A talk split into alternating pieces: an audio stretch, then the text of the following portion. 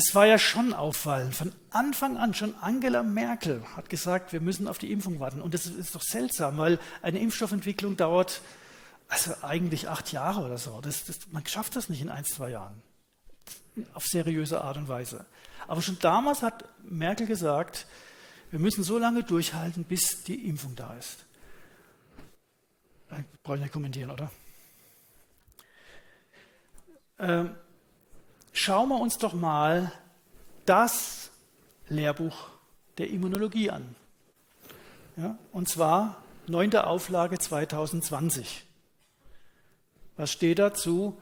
DNA-mRNA-Impfstoffen, da steht, trotz dieser Erfolge im Experimentalmodell bleiben zahlreiche Fragen zur Sicherheit und Effektivität im Menschen dieser neuen Impfstoffgeneration zu klären.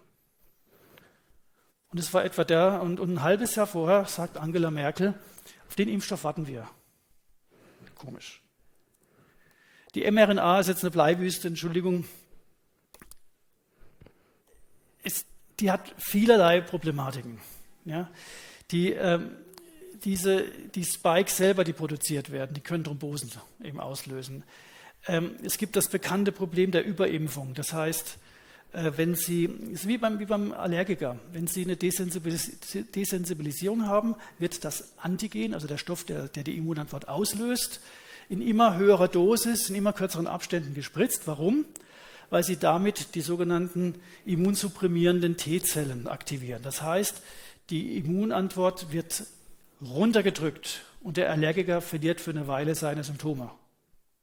Das ist beim Impfen genauso, nur andersrum. Ja, wenn Sie zu viel impfen, dann wird genau der Schutz reduziert, was Sie eigentlich erreichen wollen. Und eine mRNA kann, wenn es dumm läuft, das hat was mit den Nanopartikeln zu tun, ob die, ob die eben funktioniert haben oder nicht. Bei denen es nicht funktioniert hat, die, die können, haben Glück gehabt. Bei den anderen äh, wurde quasi der Körper zur, zur täglichen, dauerhaften Produktionsstätte von Antigenen. Das war eine tägliche Überimpfung. Zeige Ihnen nachher gleich was Schönes dazu, beziehungsweise nicht so Schönes. Die Lipid-Nanopartikel sind toxisch, das hat man gewusst. Und natürlich, wenn ich Zellen dazu bringe, etwas zu produzieren, was nicht körpereigen ist, dann kann der Körper sich gegen die Zellen richten. Also die Autoimmunproblematik war von vornherein klar. Alles war klar. All das hat Surarit Bhakti von Anfang an gesagt. Genau das hat er gesagt. Er hat Merkel geschrieben. Im März hat er Merkel einen Brief geschrieben, wo das drin stand. Der, der ehemalige Lehrstuhlinhaber für Immunologie Mainz. Alles weggewischt.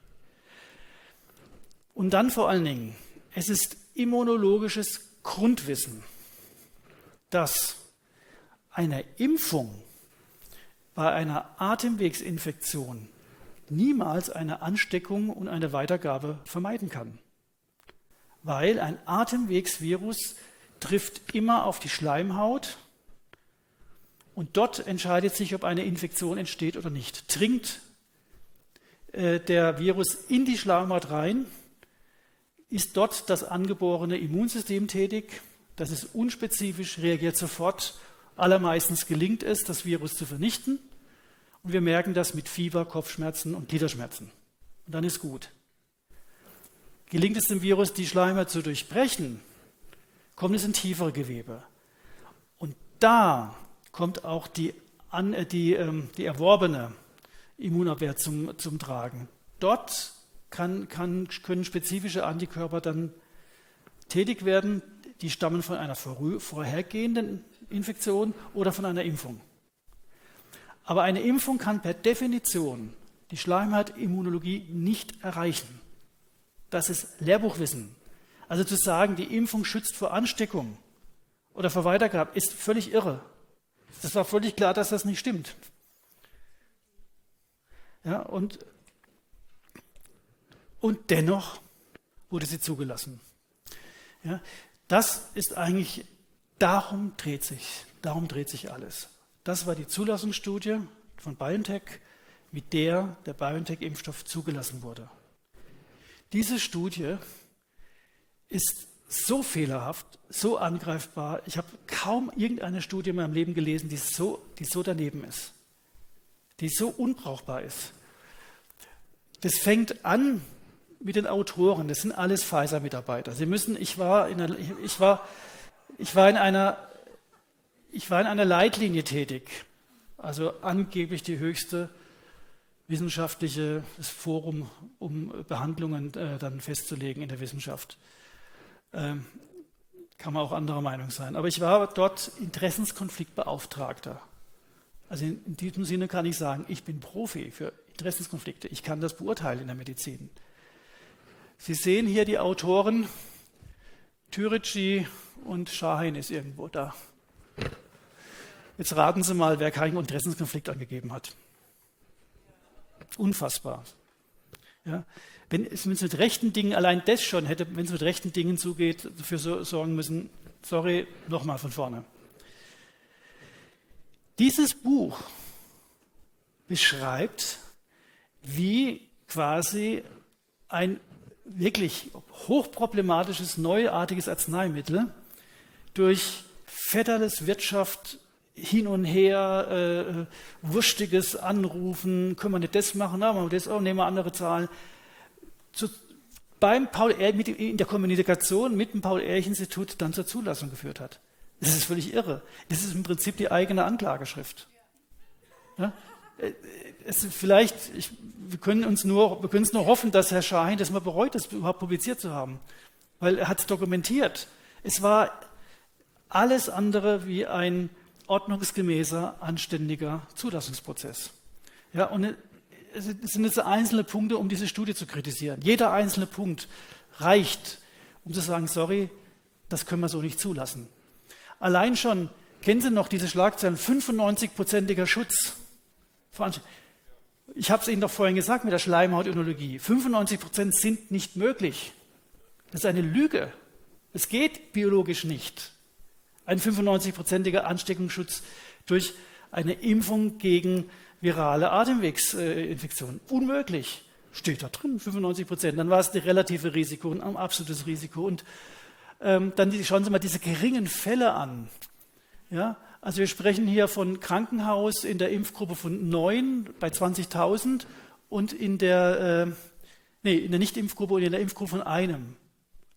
Ja, und jetzt schauen Sie mal hier, ich, das nächste, sorry, ich kann jetzt, komme nicht hoch, Dropout-Rate 352. Das heißt, in den Gruppen sind jeweils 300 bis 400 Leute im Studienprozess rausgenommen worden. Ja, wegen Protokollfehler und so. Ich kenne das Spiel doch. Ich habe es in meinen Büchern oft beschrieben. In der Dropout-Rate verstecken sie die, die, die, die ihnen nicht in die Statistik passen. Natürlich. Und es wurde sogar offiziell angemahnt. Brooke Jackson war eine Mitarbeiterin einer Firma, die für Pfizer diese Studie betreut hat. Sie hat an ihre Firma geschrieben, hey, da wird entblindet, da werden Nebenwirkungen nicht erfasst, da werden Proben vertauscht, das ist totales Chaos. Nichts ist passiert. Dann hat es der FDA gemeldet, also analog zu uns, Paul-Ehrlich-Institut in den USA. Tag später war sie gekündigt. Unfassbar. Und dann hieß es, die deutsche Presse hat dann gesagt, na ja, hat sie gesagt, also gesagt, ja, sei nicht so schlimm. Übrigens, ja, das ist unfassbar. Also entweder er ist wirklich vollkommen unfähig, aber es ist er nicht, weil er ist, ist ja äh, vom Fach. Er muss es wissen, dass das nicht stimmt. Stellt sich hin und lügt die deutsche Bevölkerung an.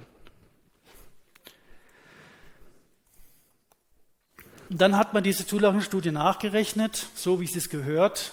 Doshi, ehemaliger Herausgeber im British Medical Journal, hat dann, hat dann herausgefunden, also jeder 800. Geimpfte hat eine schwere Nebenwirkungen. Das gab es noch nie. Noch nie, keine zugelassene Impfung hat so eine Nebenwirkungsrate. Und das ist ja nur die Dunkelziffer. Und ähm, das wird Sie vielleicht erstaunen. Ähm, also sagen wir so, wenn jetzt ähm, im Buch habe ich das äh, Beispiel äh, analog, muss ich selber muss ich daran erinnern. Also Sie schreiben eine Arbeit, genau. Der Lehrer gibt Ihnen äh, eine Arbeit zu schreiben. Sie schreiben die Arbeit, eine Mathearbeit.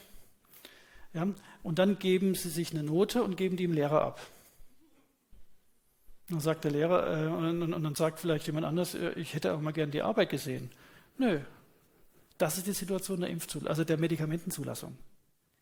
Die Firmen machen die Studien zur Zulassung, okay, aber sie müssen die, die, die Grunddaten nicht liefern, nur die Ergebnisse. Ne? Und das bemängelt Doshi natürlich. Ähm, da wird es noch ganz anders aussehen und wir wissen doch, äh, kommen wir gleich zu den Dunkelziffern. Ja, also erfolgreich war es. Also 190 Millionen Dosen in Deutschland wurden verimpft. 64 Prozent haben eine Impfung, dann davon 52 Prozent zwei, davon 12 Millionen, dann äh, nicht Prozent, 12 Millionen haben eine zweite Auffrischimpfung. Aber immerhin 18 Millionen sind nicht geimpft. Natürlich die meisten Kinder darunter, Gott sei Dank. Aber schauen Sie mal diesen Impfbus und die Kinder, die da stehen. Ich muss weitermachen, das ist, das ist zu schlimm.